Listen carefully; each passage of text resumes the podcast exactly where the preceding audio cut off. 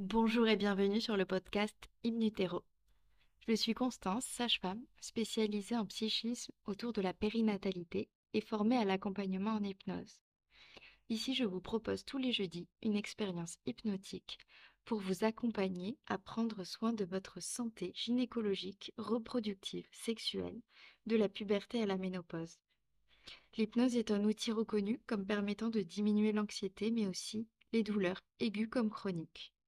Pour plus d'informations, je vous invite à me suivre sur Instagram sur Hypnutero.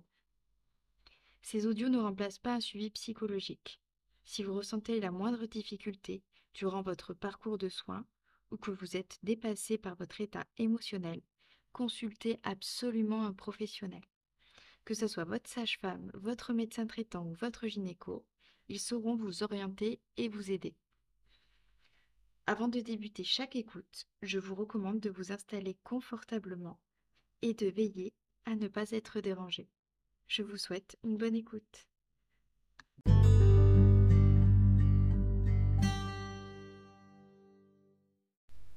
Bonjour à tous et bienvenue pour l'épisode numéro 12 sur Hypnutero, diminuer les bouffées de chaleur avec l'auto-hypnose, voyage dans les fjords de Norvège.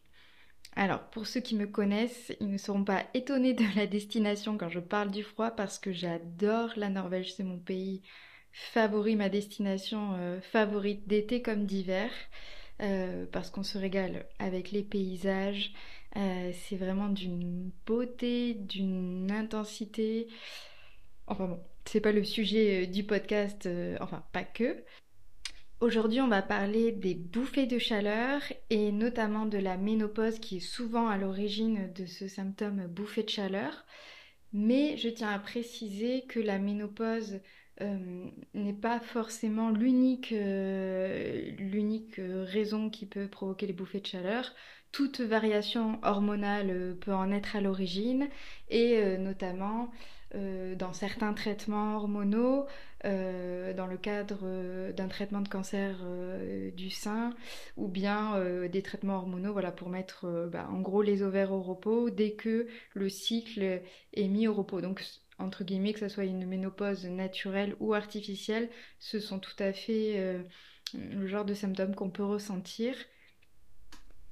D'ailleurs, si vous écoutez cet audio dans le cadre euh, d'un traitement du cancer du sein, je vous invite à écouter l'épisode numéro 5 sur la futurisation et cancer du sein.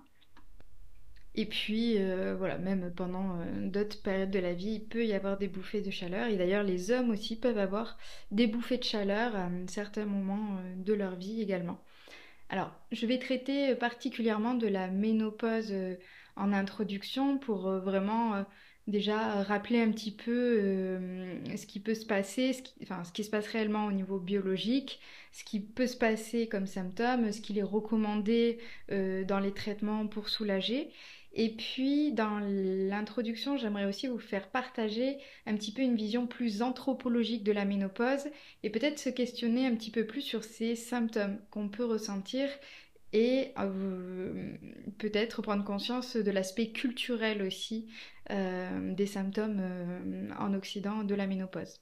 Et puis dans un second temps, je vous propose une expérience hypnotique pour venir diminuer, vous soulager par rapport aux bouffées de chaleur. Je vous propose l'expérience d'un bain glacé dans les fjords de Norvège pour venir soulager tout ça. Bien entendu, plus vous referez fréquemment euh, l'exercice, l'expérience, et plus vous arriverez vous-même, euh, lorsque vous sentez que la bouffée de chaleur est en train de monter, euh, vous remettre dans ces sensations que vous aurez pleinement expérimentées avec l'audio. Voilà, vous allez voir une étude que je vais vous présenter qui montre les bénéfices euh, de l'hypnose euh, pour le traitement des bouffées de chaleur.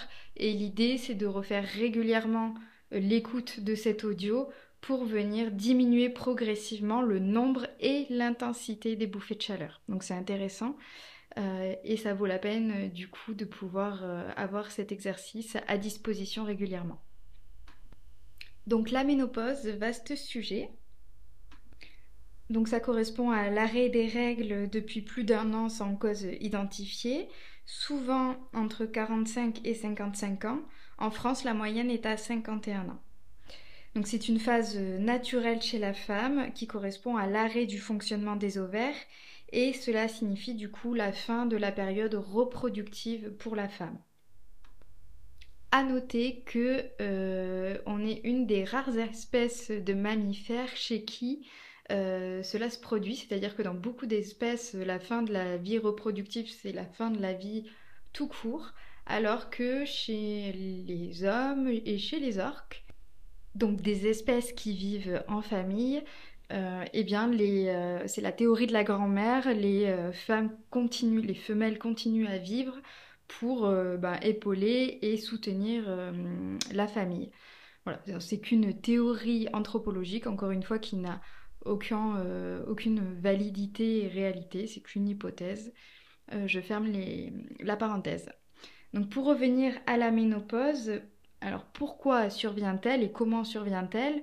Il faut savoir que à la naissance, on a un stock d'ovules d'à peu près 1 euh, million, 1 million d'ovules.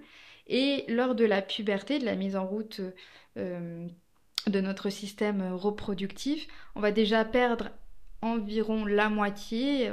disons que le stock diminue par deux. On a 500 000 ovules disponibles.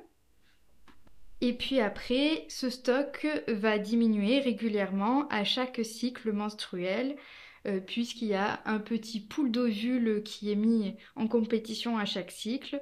Euh, et donc euh, il y a souvent donc, un ovule entre guillemets gagnant qui va être expulsé au moment de l'ovulation, etc. pendant toute la durée de vie reproductive. Et arrivé à une certaine période de vie, donc entre 45 et et 55 ans chez la femme, la ménopause et cette période de vie à laquelle le stock euh, est épuisé avec euh, approximativement moins de 1000 ovules, encore euh, présents dans les ovaires. Donc ce stock faible va être à l'origine d'une anarchie du cycle et de la sécrétion hormonale avec une diminution de la progestérone, puis des œstrogènes, de l'ostradiol. Et puis étant donné que la chaîne hormonale euh, est active et puis agit non pas seulement sur l'axe reproductif, euh, eh bien, il va y avoir euh, différents impacts du fait de ce changement hormonal. Il faut savoir que les œstrogènes sont importants dans le système cardiovasculaire parce que ça améliore la fonction de la paroi des vaisseaux et ça régularise entre guillemets aussi la pression artérielle. Euh, donc elle est euh, importante aussi dans la répartition euh, des graisses et on le voit au niveau hormonal, ça diffère par rapport aux hommes qui ont principalement la graisse au niveau abdominal alors que les femmes ça va être au-dessous de la taille, plutôt au niveau des hanches. Les hormones sont importantes au niveau du tissu osseux, les œstrogènes qui participent à la préservation de la densité minérale et c'est pour ça que la ménopause doit impliquer aussi un suivi pour tout ce qui est risque d'ostéoporose. Et puis enfin, les hormones, et j'en avais déjà parlé sur un post Instagram, ont un impact sur le tissu cérébral, sur notre cerveau. Ils ont des effets anti-inflammatoires et antioxydants et participent au bon fonctionnement euh, cognitif, c'est-à-dire à la concentration, à la mémoire. Et donc, lorsqu'il y a ces changements hormonaux qui surviennent chez les femmes, et eh ben, à différents niveaux, on peut remarquer euh, des symptômes ou des troubles.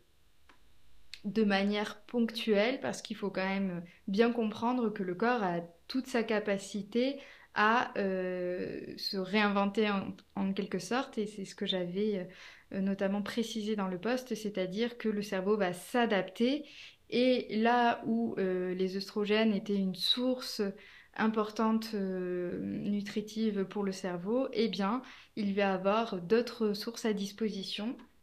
Et s'il y en a que ça intéresse particulièrement, je vous mettrai euh, dans la description du podcast euh, une étude qui montre les risques plus importants de dépression liés à la ménopause. Selon l'article, le cerveau est le premier organe qui commence à enregistrer le processus de la ménopause et bien avant euh, de ressentir des bouffées de chaleur, euh, avant que le cycle menstruel ne commence même à changer. En fait, c'est le niveau des œstrogènes qui fluctue énormément pendant la périménopause et qui va avoir du coup un impact sur les troubles de l'humeur, qui peut être associé à des troubles du sommeil également.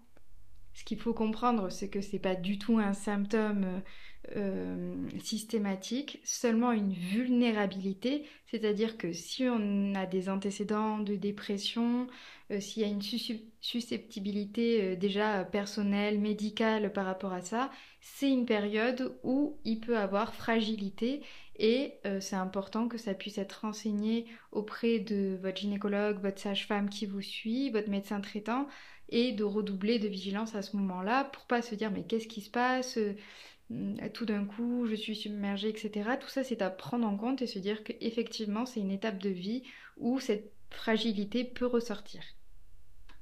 Et c'est une période à risque aussi pour les maladies neurodégénératives de type euh, Alzheimer.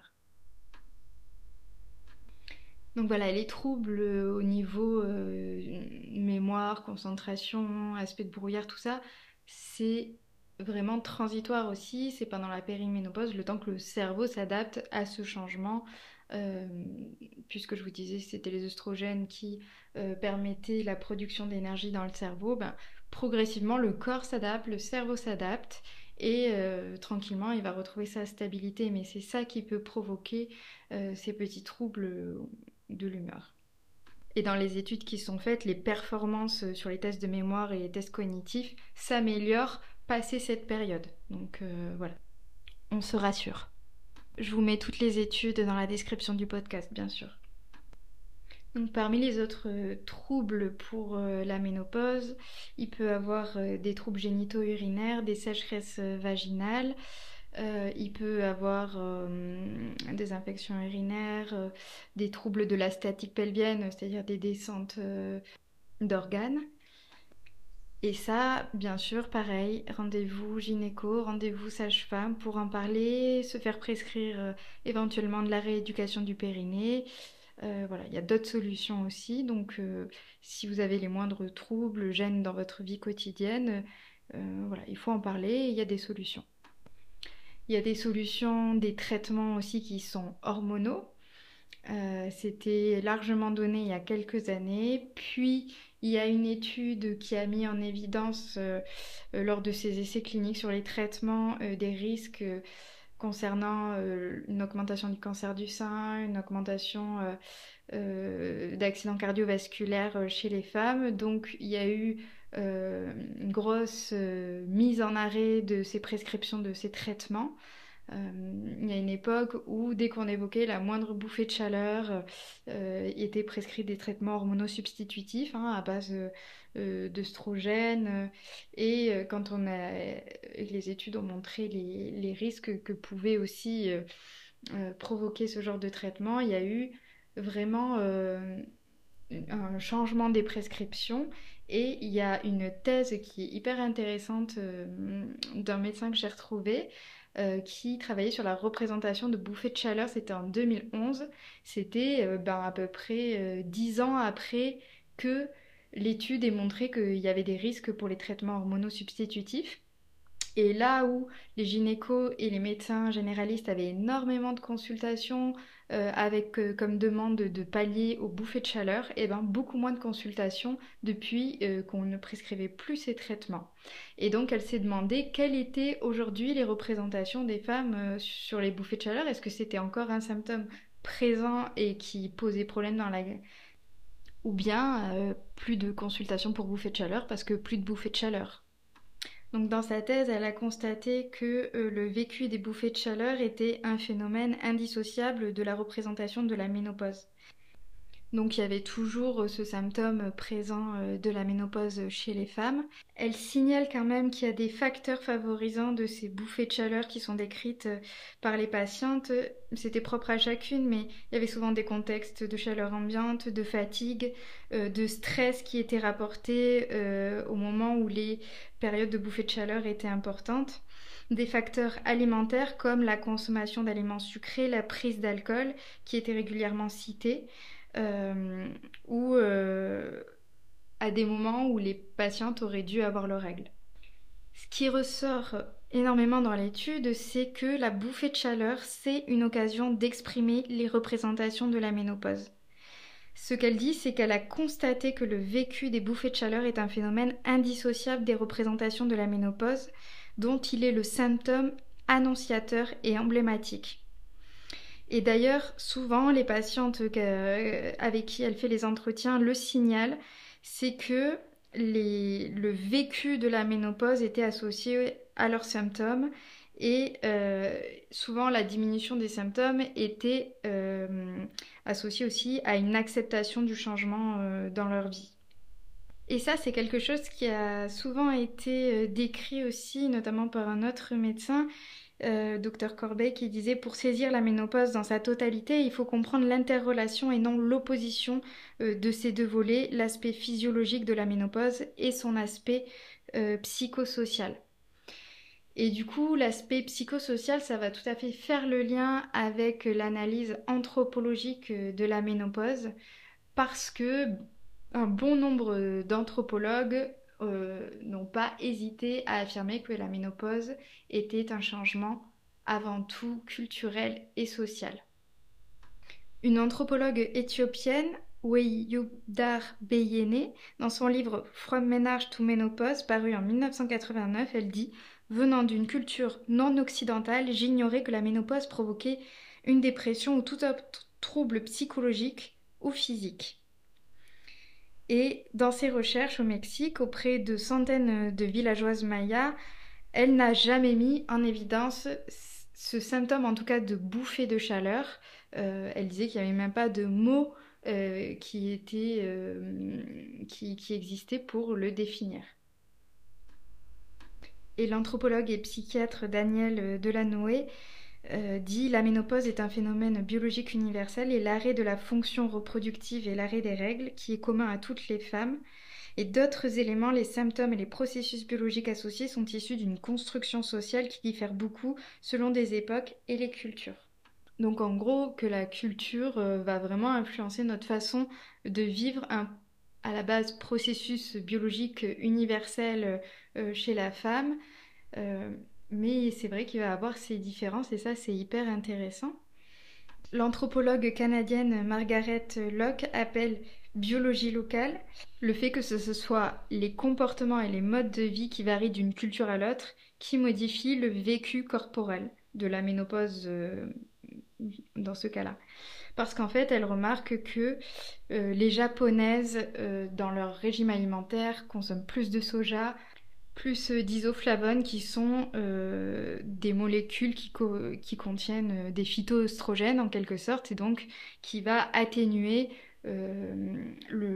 plus lentement le changement et la diminution de la production des oestrogènes des ovaires.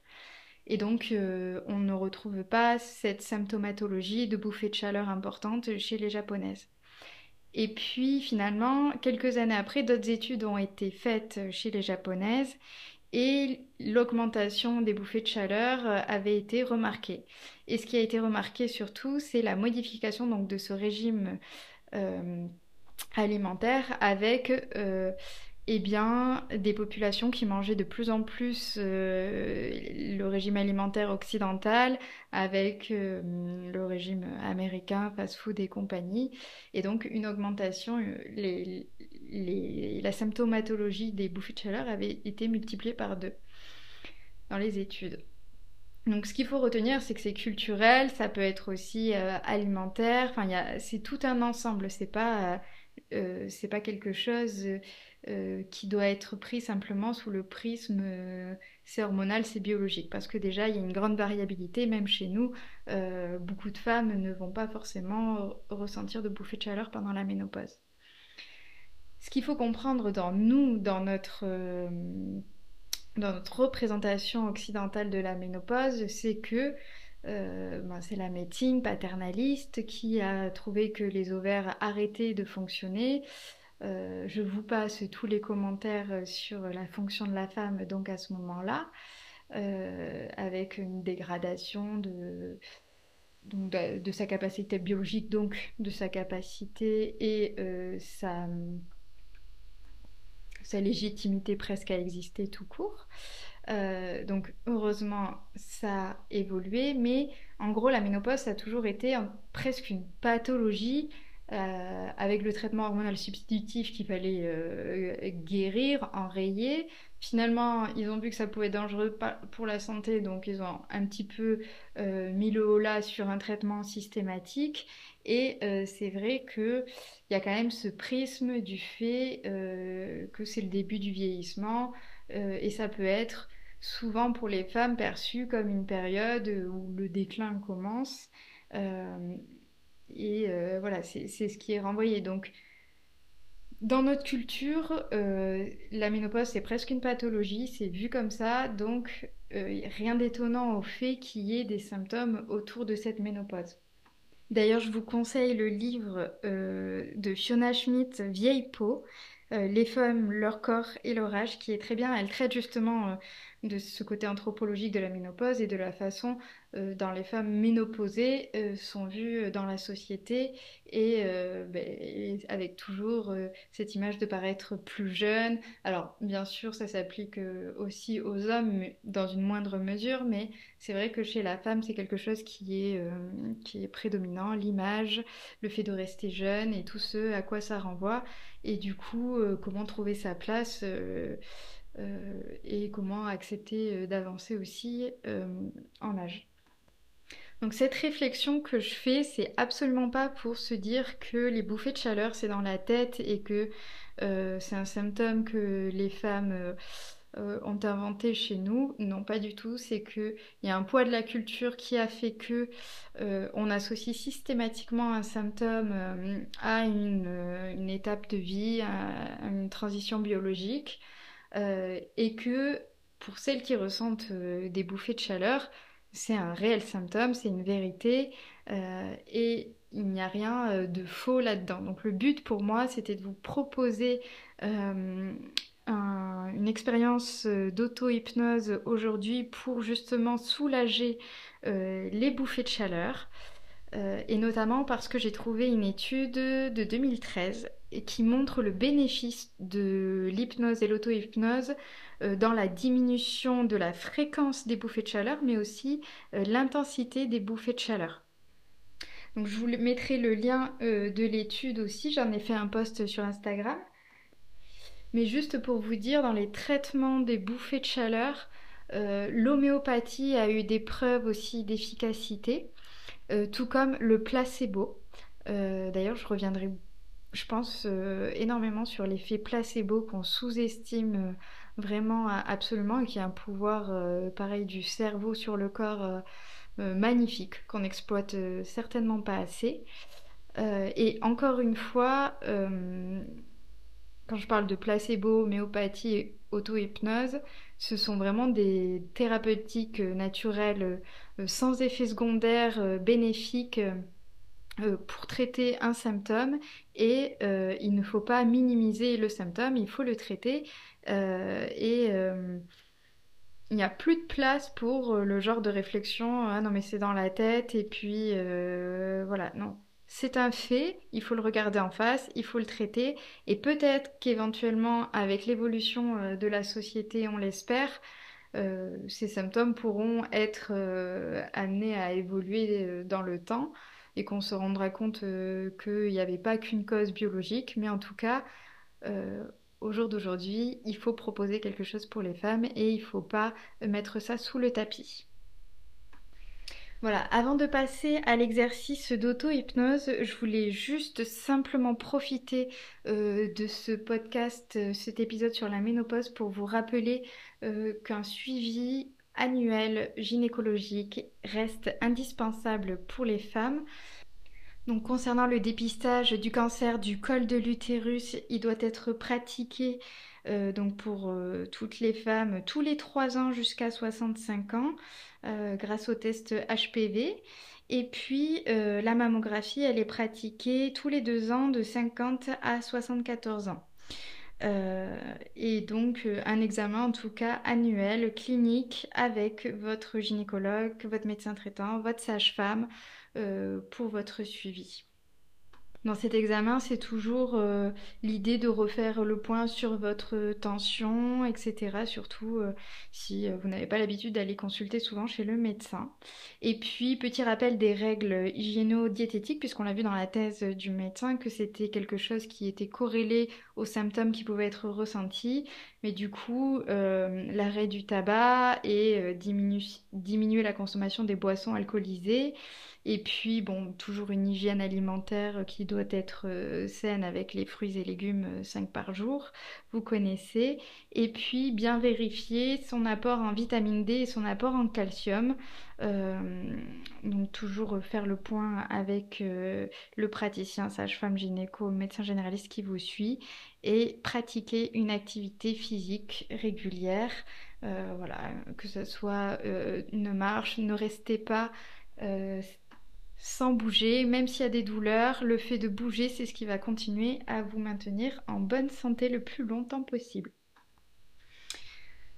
Donc pour euh, l'exercice d'auto-hypnose qui va suivre, je vais vous inviter à vous installer correctement, le plus confortablement possible. Voilà, l'idée, c'est de se faire une petite relaxation et de profiter euh, d'un moment agréable pour venir se suggérer de la fraîcheur voilà, l'étude euh, de 2013 qui a mis en évidence les bénéfices de l'hypnose, euh, c'était de comparer deux groupes, euh, donc un groupe hypnose qui bénéficiait d'une séance par semaine pendant cinq semaines, plus un CD audio avec la bande son de la séance d'hypnose, le CD audio qu'elles écoutaient tous les jours, et donc un autre groupe qui bénéficiait de ce qu'on appelle attention structurée, c'est plutôt de l'information sur la ménopause, donc par exemple ce que je vous ai fait en première partie, euh, plus euh, le fait euh, de ne pas faire de suggestions négatives sur la ménopause. Donc au total, les résultats pour le groupe qui a bénéficié de l'hypnose, c'est 63% de réduction de fréquence des bouffées de chaleur à 6 semaines et 74% de réduction à 12 semaines. VS, euh, le groupe contrôle qui avait 9% de réduction à 6 semaines et 17% de réduction euh, à 12 semaines. Et puis, en plus de la diminution de fréquence, il y a aussi une diminution d'intensité euh, puisque on retrouve une diminution de 71% en termes d'intensité contre 8% sur le groupe contrôle. voilà. Donc je vous embête pas plus avec les statistiques, mais c'était pour vous dire pour une fois statistiquement significative dans l'efficacité. Euh, donc l'idée, c'était vraiment de venir dans cet audio vous suggérer de la fraîcheur pour venir diminuer euh, l'impact de vos bouffées de chaleur. Donc je vais vraiment vous inviter à réécouter régulièrement cet audio. Euh, on va peut-être faire comme l'étude pendant 5 semaines, ça peut être... ça peut être une bonne idée. En tout cas, j'espère que ça vous fera le plus grand bien. Et si vous n'avez pas de bouffée de chaleur mais que vous avez écouté euh, la première partie du podcast, vous pouvez tout à fait faire l'expérience pour faire une expérience hypnotique d'un bain glacé parce qu'il contient plein de bénéfices pour la santé et notamment la réduction du stress. Bonjour à tous et bienvenue pour l'épisode numéro 12 sur Hypnutero, diminuer les bouffées de chaleur avec l'auto-hypnose. Voyage dans les fjords de Norvège. Alors, pour ceux qui me connaissent, ils ne seront pas étonnés de la destination quand je parle du froid parce que j'adore la Norvège, c'est mon pays favori, ma destination euh, favorite d'été comme d'hiver, euh, parce qu'on se régale avec les paysages, euh, c'est vraiment d'une beauté, d'une intensité. Enfin bon, c'est pas le sujet du podcast, enfin pas que, Aujourd'hui, on va parler des bouffées de chaleur et notamment de la ménopause qui est souvent à l'origine de ce symptôme bouffée de chaleur.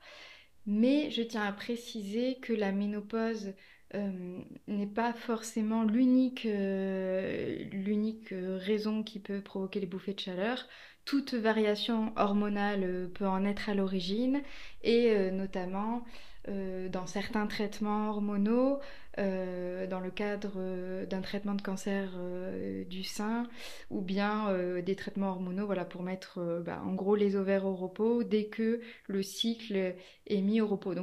Entre guillemets, que ce soit une ménopause naturelle ou artificielle, ce sont tout à fait le genre de symptômes qu'on peut ressentir. D'ailleurs, si vous écoutez cet audio dans le cadre euh, d'un traitement du cancer du sein, je vous invite à écouter l'épisode numéro 5 sur la futurisation et cancer du sein.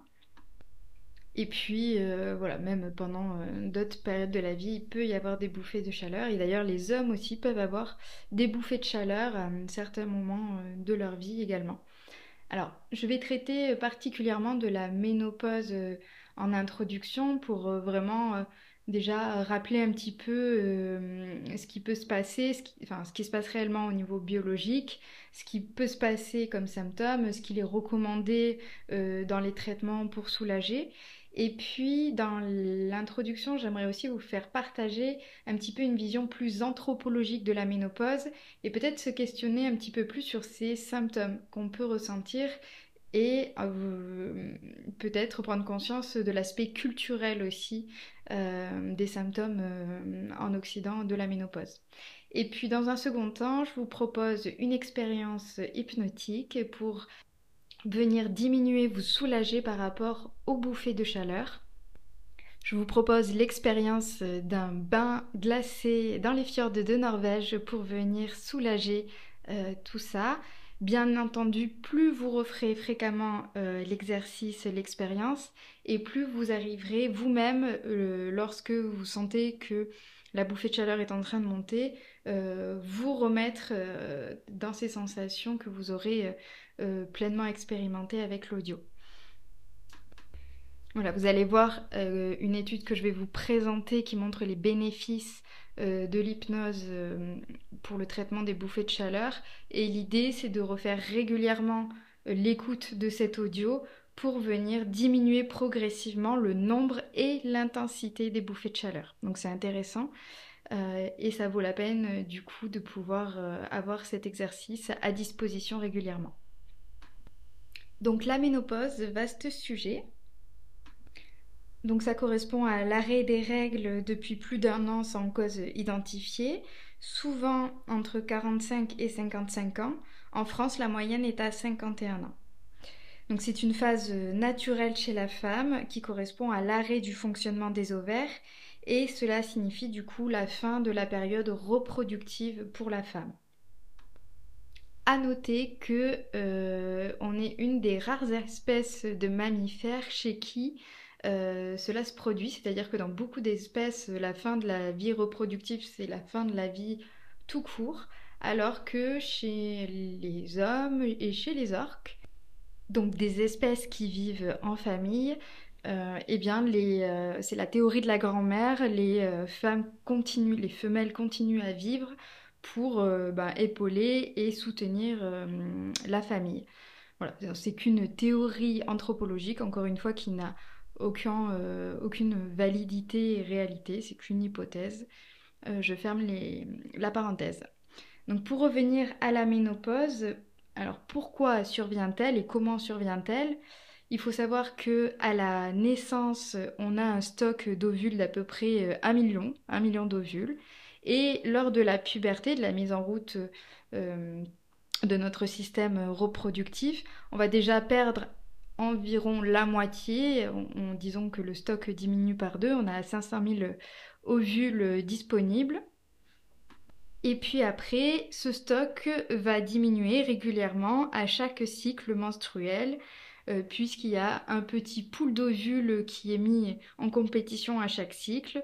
Euh, et donc euh, il y a souvent donc, un ovule entre guillemets gagnant qui va être expulsé au moment de l'ovulation etc., pendant toute la durée euh, de vie reproductive, et arriver à une certaine période de vie, donc euh, entre 45 et, 55 ans chez la femme, la ménopause est cette période de vie à laquelle le stock euh, est épuisé avec approximativement moins de 1000 ovules, encore présents dans les ovaires. Donc ce stock faible va être à l'origine d'une anarchie du cycle et de la sécrétion hormonale avec une diminution de la progestérone, puis des œstrogènes, de l'ostradiol. Et puis étant donné que la chaîne hormonale euh, est active et puis agit non pas seulement sur l'axe reproductif, euh, eh bien, il va y avoir euh, différents impacts du fait de ce changement hormonal. Il faut savoir que les œstrogènes euh, sont importants dans le système cardiovasculaire parce que ça améliore la fonction de la paroi des vaisseaux et ça régularise entre guillemets aussi euh, la pression euh, artérielle. Donc elle est importante aussi dans la répartition des graisses et on le voit au niveau hormonal, ça diffère par rapport aux hommes qui ont principalement euh, la graisse au niveau abdominal, alors que les femmes, ça va être au-dessous de la taille, plutôt au niveau euh, des hanches. Les hormones sont importantes au niveau du tissu osseux, les œstrogènes qui participent à la préservation de la densité minérale, et c'est pour ça que la ménopause doit impliquer aussi un suivi pour tout ce qui est risque d'ostéoporose. Et puis enfin, les hormones, et j'en avais déjà parlé sur un post Instagram, ont un impact sur le tissu cérébral, sur notre cerveau.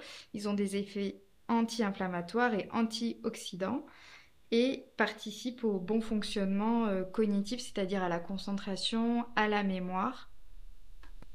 Et donc, lorsque il y a ces changements hormonaux qui surviennent chez les femmes, et eh ben, à différents niveaux, on peut remarquer euh, des symptômes ou des troubles. De manière ponctuelle parce qu'il faut quand même bien comprendre que le corps a toute sa capacité à euh, se réinventer en, quelque sorte et c'est ce que j'avais euh, notamment précisé dans le poste, c'est-à-dire que le cerveau va s'adapter. Et là où les œstrogènes étaient une source importante nutritive pour le cerveau, eh bien il va avoir d'autres sources à disposition et s'il y en a que ça intéresse particulièrement, je vous mettrai euh, dans la description du podcast euh, une étude qui montre euh, les risques plus importants de dépression liés à la ménopause. Selon l'article, le cerveau est le premier organe qui commence à enregistrer le processus de la ménopause et bien avant de ressentir des bouffées de chaleur, avant que le cycle menstruel ne commence même à changer. En fait, c'est le niveau des œstrogènes qui fluctue énormément euh, pendant la périménopause et qui va avoir euh, du coup un impact sur euh, les troubles de l'humeur, qui peut être associé à des troubles du sommeil également.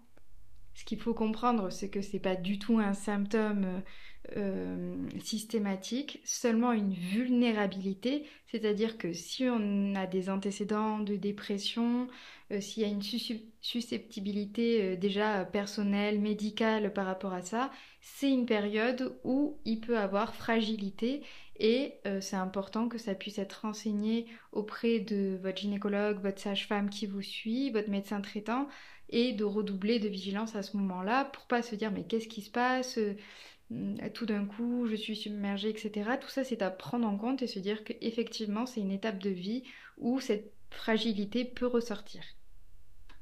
Et c'est une période à risque aussi pour les maladies neurodégénératives de type euh, Alzheimer.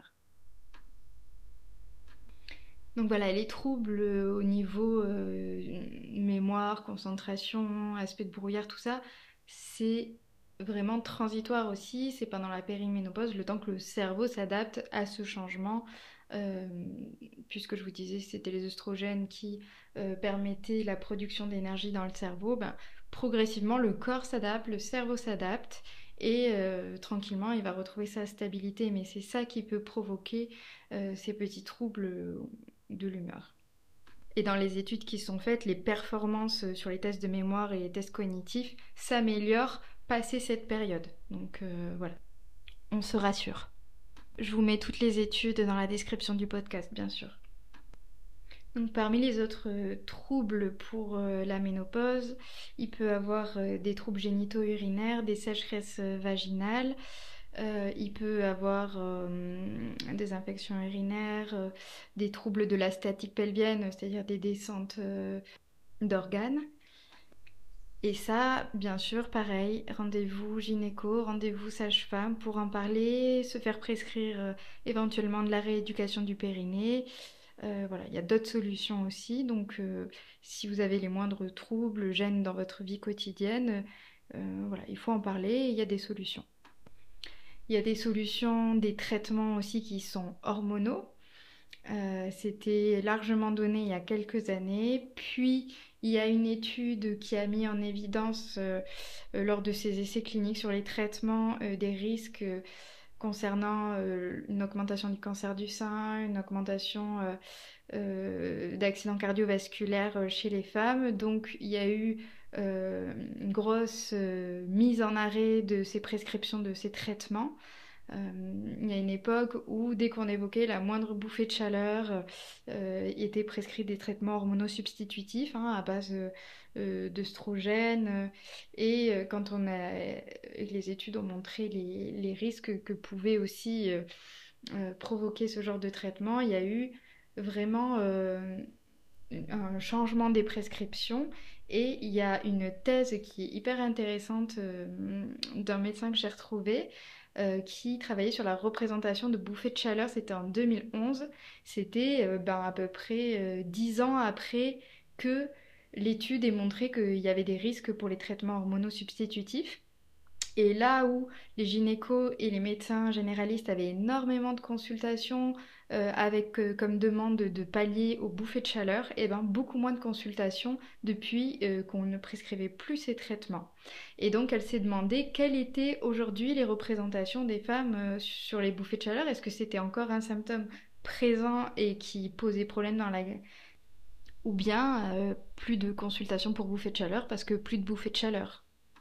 Donc dans sa thèse, elle a constaté que euh, le vécu des bouffées de chaleur était un phénomène indissociable de la représentation de la ménopause.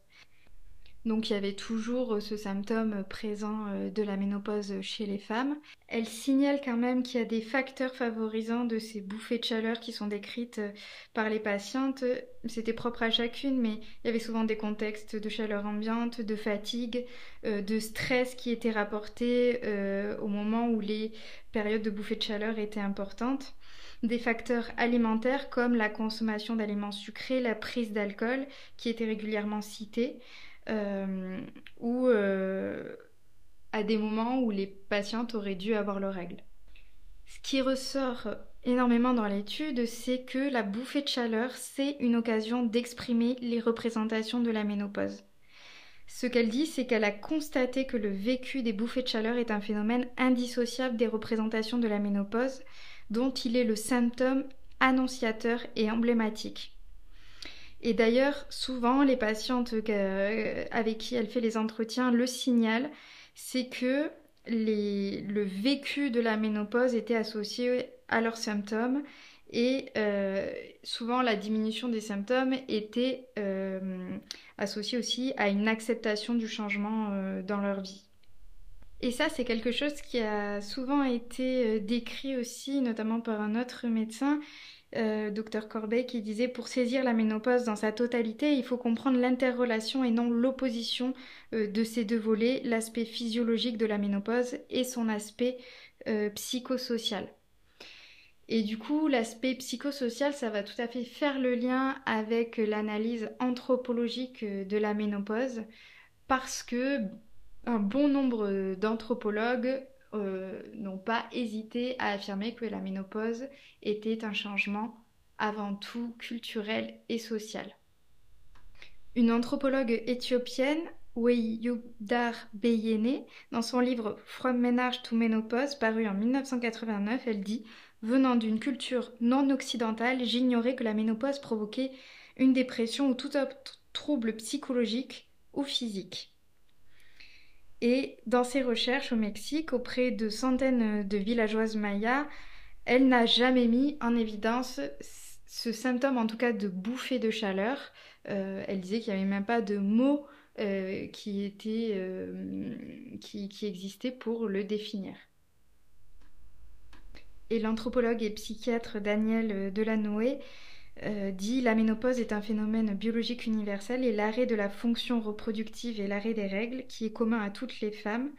Et d'autres éléments, les symptômes et les processus biologiques associés sont issus d'une construction sociale qui diffère beaucoup selon des époques et les cultures.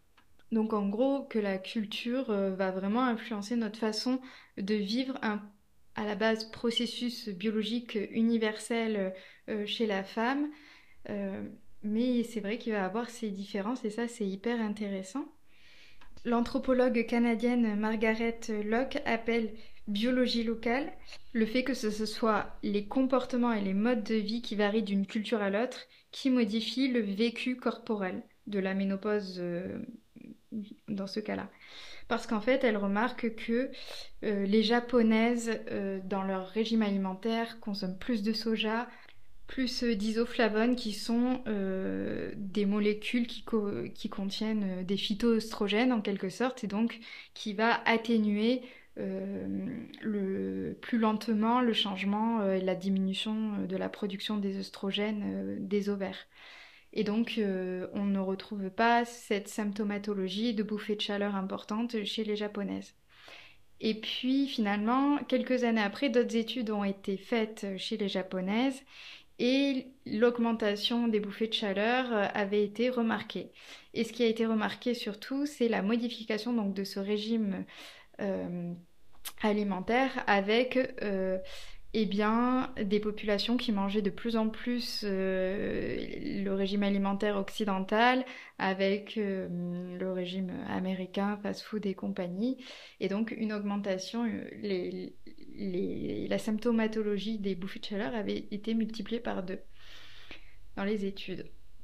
Donc ce qu'il faut retenir, c'est que c'est culturel, ça peut être aussi alimentaire, enfin c'est tout un ensemble, c'est pas, pas quelque chose euh, qui doit être pris simplement sous le prisme euh, c'est hormonal, c'est biologique. Parce que déjà, il y a une grande variabilité, même chez nous, euh, beaucoup de femmes ne vont pas forcément ressentir de bouffées de chaleur pendant la ménopause.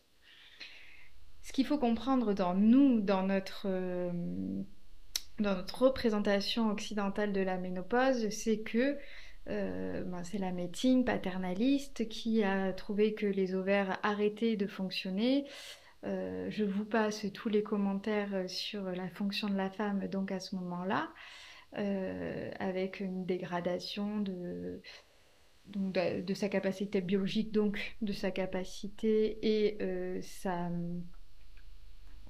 sa, légitimité presque à exister tout court.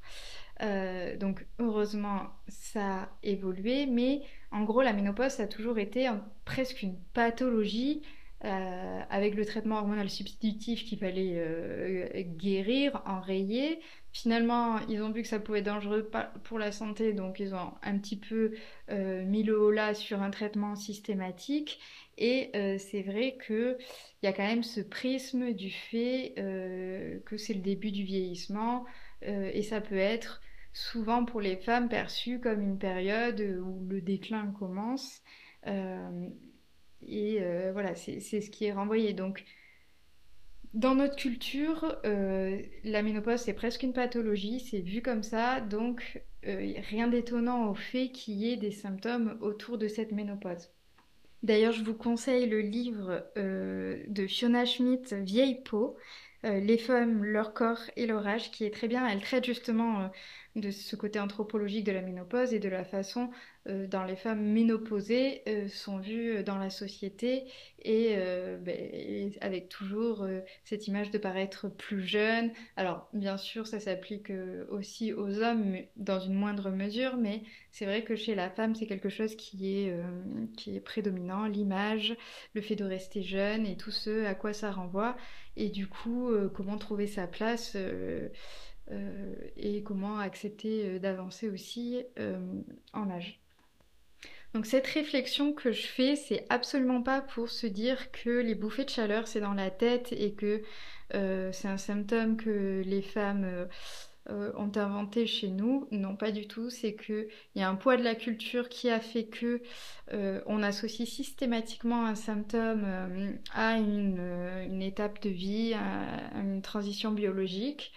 Euh, et que pour celles qui ressentent euh, des bouffées de chaleur, c'est un réel symptôme, c'est une vérité euh, et il n'y a rien de faux là-dedans. Donc le but pour moi, c'était de vous proposer une expérience d'auto-hypnose aujourd'hui pour justement soulager les bouffées de chaleur. Et notamment parce que j'ai trouvé une étude de 2013 qui montre le bénéfice de l'hypnose et l'auto-hypnose euh, dans la diminution de la fréquence des bouffées de chaleur, mais aussi euh, l'intensité des bouffées de chaleur. Donc je vous mettrai le lien de l'étude aussi, j'en ai fait un post sur Instagram.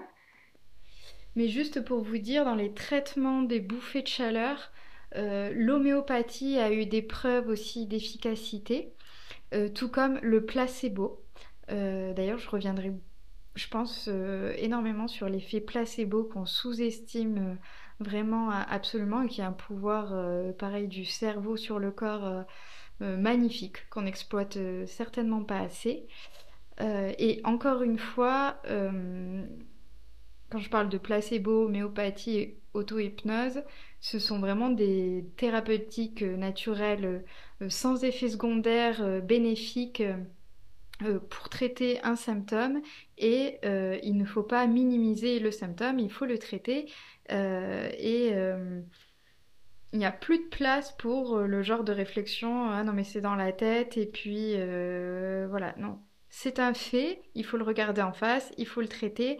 Et peut-être qu'éventuellement avec l'évolution de la société on l'espère ces symptômes pourront être amenés à évoluer dans le temps et qu'on se rendra compte euh, qu'il n'y avait pas qu'une cause biologique, mais en tout cas, euh, au jour d'aujourd'hui, il faut proposer quelque chose pour les femmes et il ne faut pas mettre ça sous le tapis.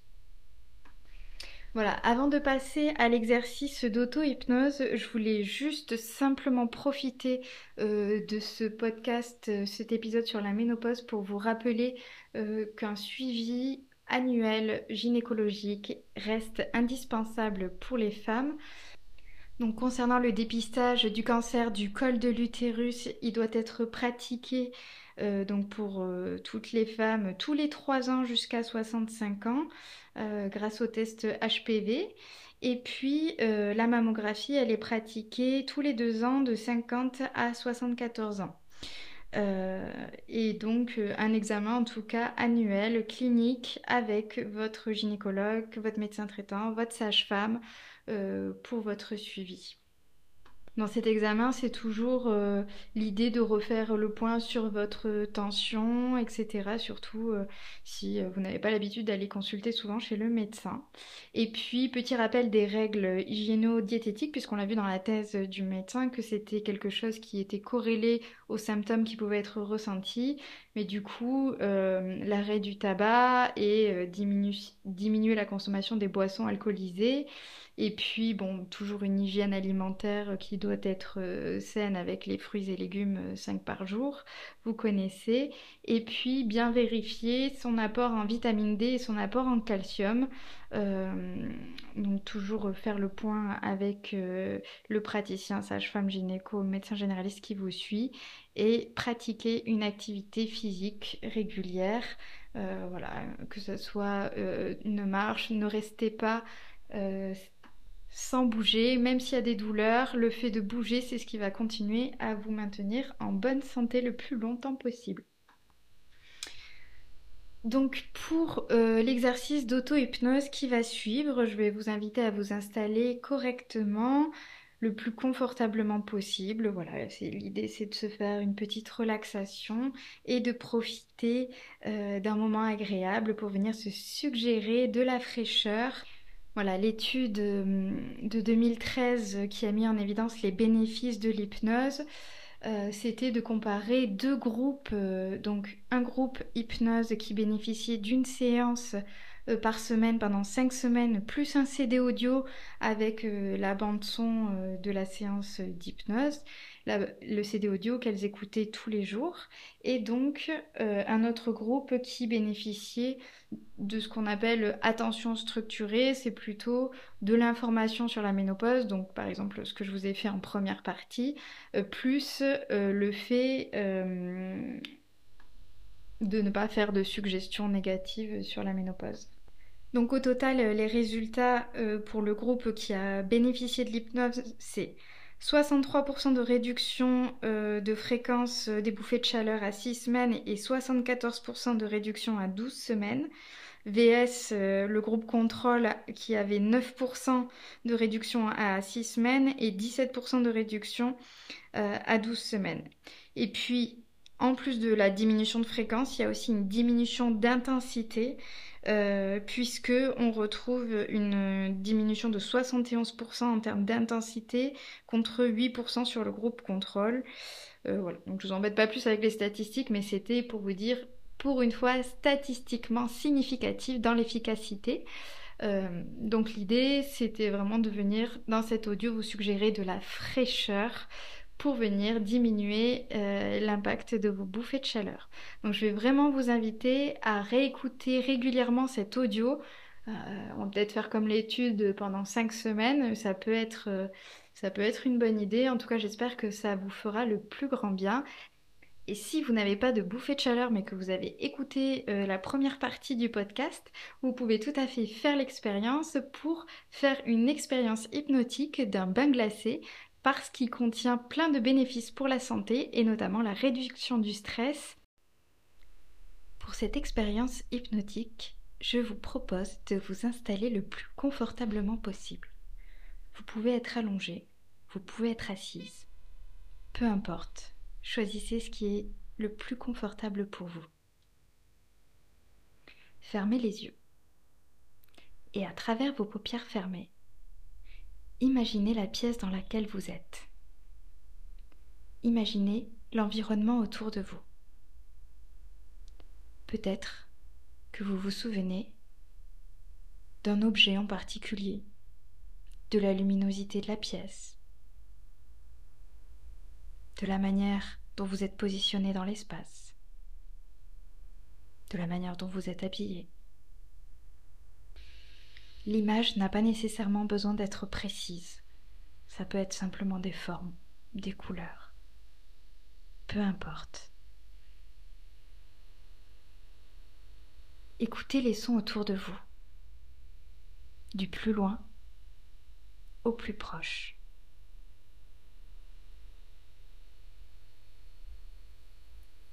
Laissez les sons devenir de plus en plus intérieurs. Entendez votre respiration.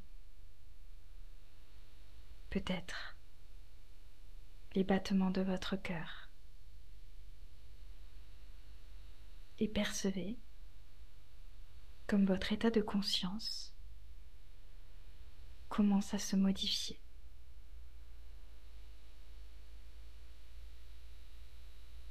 Ressentez l'air autour de vous l'espace autour de vous. Comme si tout votre corps pouvait s'expandre dans votre environnement. Comme si votre corps et l'espace autour ne faisaient plus qu'un. Et ne cherchez pas à approfondir trop rapidement la transe. Chaque respiration dont vous n'avez pas conscience viendra inconsciemment choisir le meilleur niveau de profondeur de transe pour vous.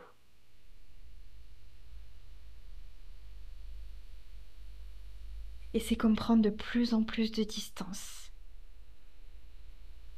avec le corps. Et à mesure que cette dissociation s'amplifie, votre état d'hypnose s'installe. C'est comme si vous quittiez votre corps pour commencer un voyage. Comme un écran qui s'allume, votre imagination laisse apparaître les images ou les représentations de ce qu'évoquent pour vous les fjords de Norvège en hiver.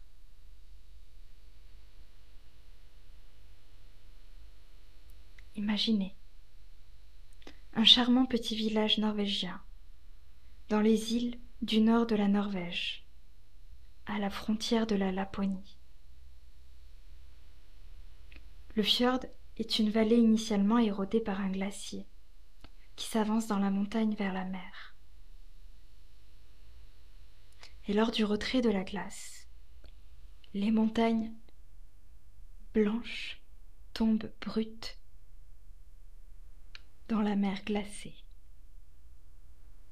L'eau, à flanc de ces falaises escarpées, comme des bras dans la mer au pied des montagnes enneigées.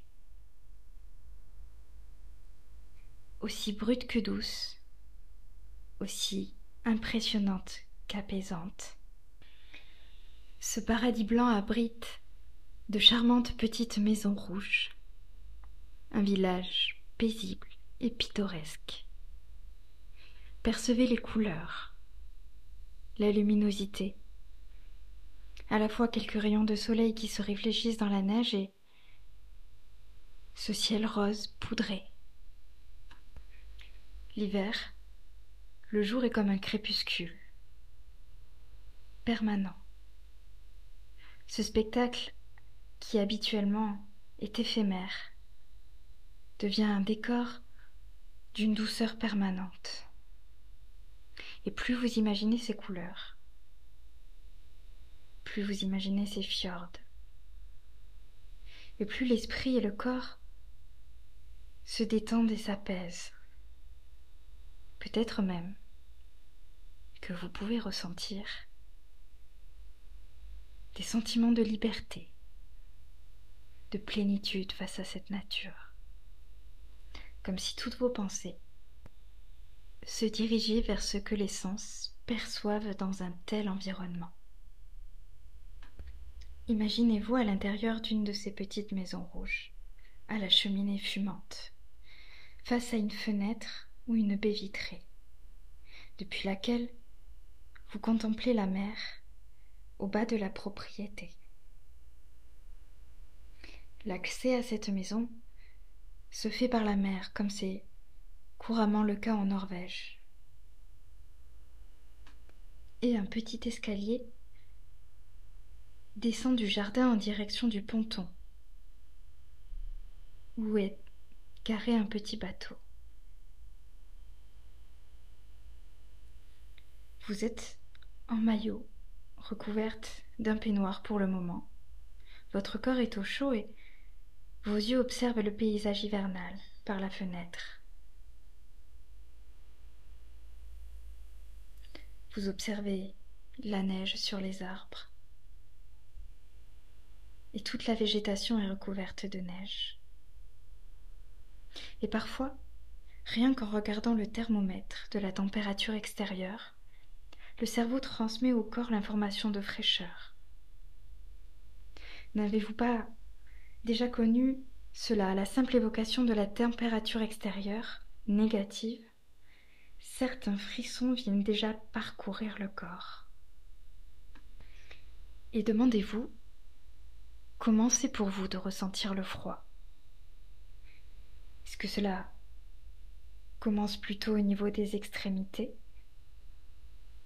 des pieds, des doigts, du bout du nez?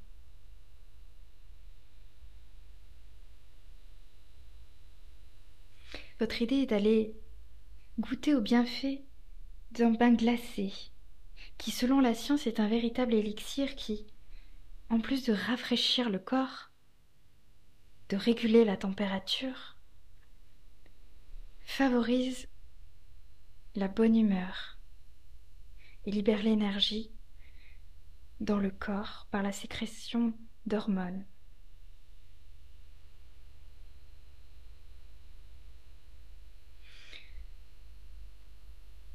L'eau froide améliore la circulation sanguine.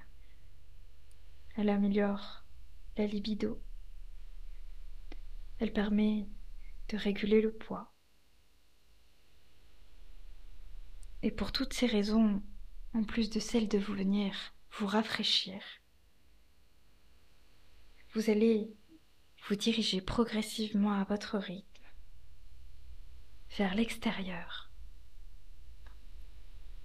vous ouvrez la porte de la maison en direction de l'escalier, qui descend de dix marches vers le ponton.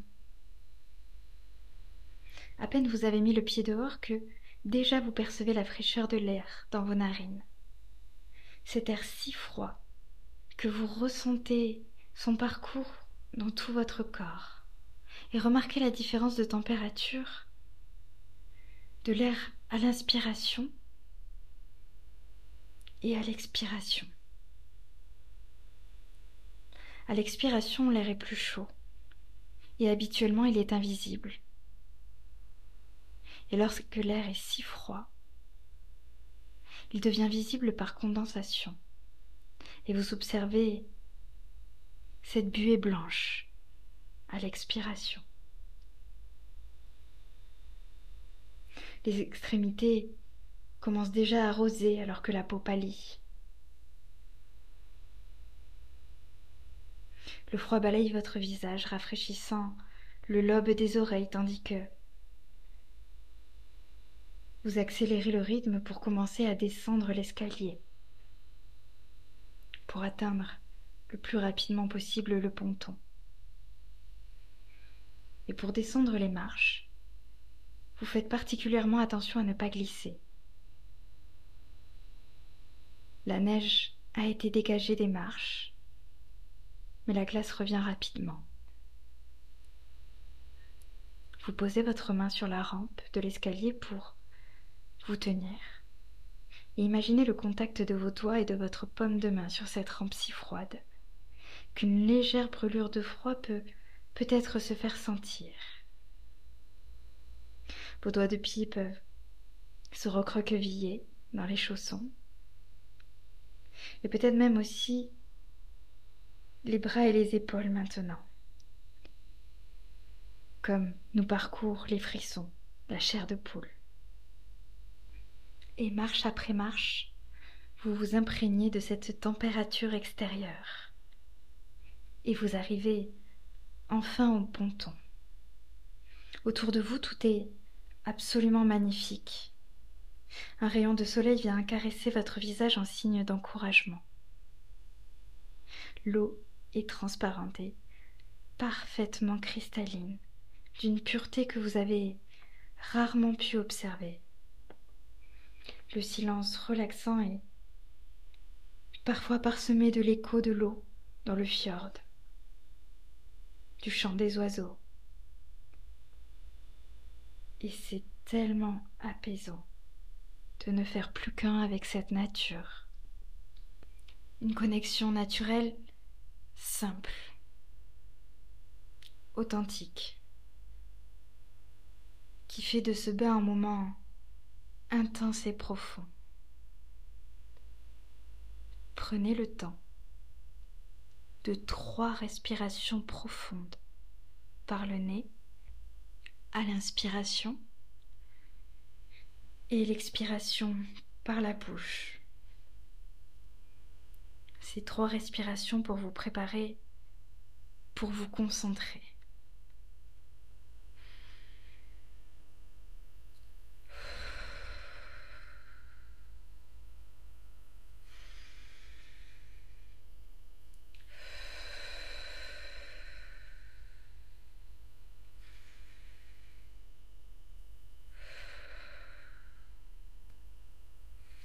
Vous remarquerez peut-être deux oiseaux qui s'arrêtent là sur une branche, à côté de vous,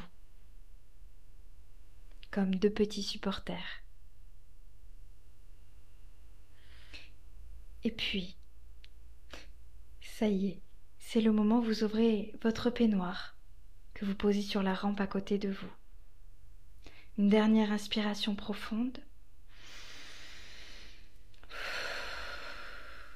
Et c'est parti, vous descendez. Vous descendez sur l'échelle et vous immergez progressivement le bas du corps. C'est glacé, c'est froid. Le bas du ventre est une étape clé. Et puis, rapidement, vous lâchez l'échelle pour vous immerger entièrement. Tout le buste, la poitrine, jusqu'au cou. La respiration est coupée et il est possible que vous laissiez un cri s'échapper. Et puis, vous reprenez votre respiration et demandez-vous jusqu'à quel point vous êtes prête à aller. Et si vous étiez prête à plonger la tête, les joues, le nez.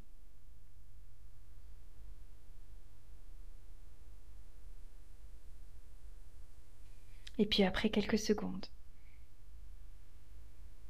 ou quelques minutes. Dans ce bain glacé, vous pratiquez de grandes respirations profondes.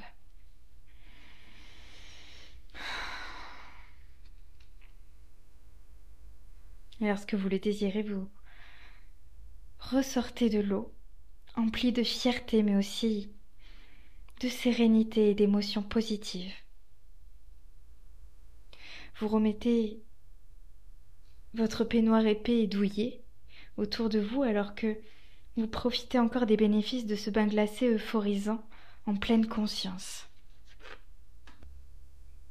Percevez comme ces émotions et ces bénéfices s'inscrivent dans chacune de vos cellules de votre corps, comme vous vous sentez vivante, active, de bonne humeur, et peut-être même qu'un sourire se dessine sur votre visage, à tel point que le froid n'est plus votre préoccupation. Sous votre peignoir, votre température est parfaite, ni froid ni chaud. Seule la fraîcheur de l'air vient balayer votre visage et vos joues, et cela reste confortable. Sentez comme toute l'énergie, toute cette vitalité circule à l'intérieur de vous.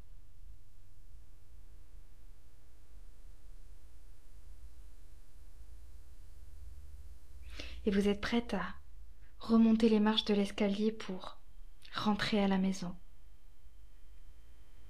Et peut-être qu'une part de vous inconsciemment comprend déjà qu'en haut de l'escalier vous retrouverez un état de conscience plus habituel. À chaque marche remontée, cette capacité à retrouver cette sensation de fraîcheur, de froid, de bain glacé, lorsque vous en aurez besoin, va s'amplifier comme un nouvel apprentissage qui s'inscrit en vous. Alors je vais compter jusqu'à dix et à dix, vous reviendrez dans l'ici et maintenant, avec tous les bénéfices que vous souhaitez garder pour votre journée ou encore bien après cette expérience hypnotique. Vous remontez la première marche. Un. Deux. 3. Vous remontez de plus en plus consciemment dans l'endroit dans lequel vous êtes. 4. 5. Vous revenez, vous resituez votre corps dans le présent, dans l'espace et la pièce dans laquelle vous êtes. 6. 7.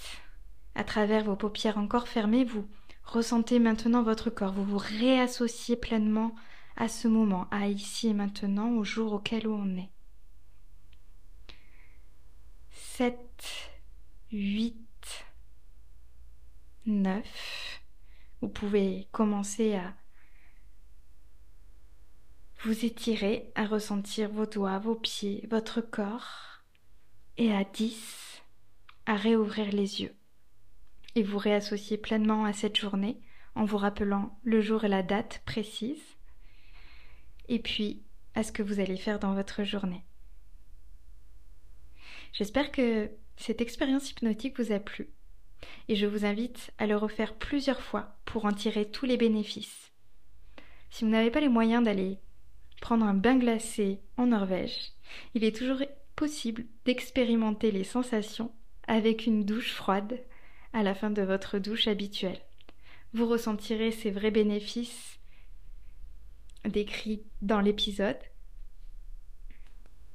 et cela pourra encore approfondir les sensations qui se sont inscrites à l'intérieur de vous au cours de cette expérimentation.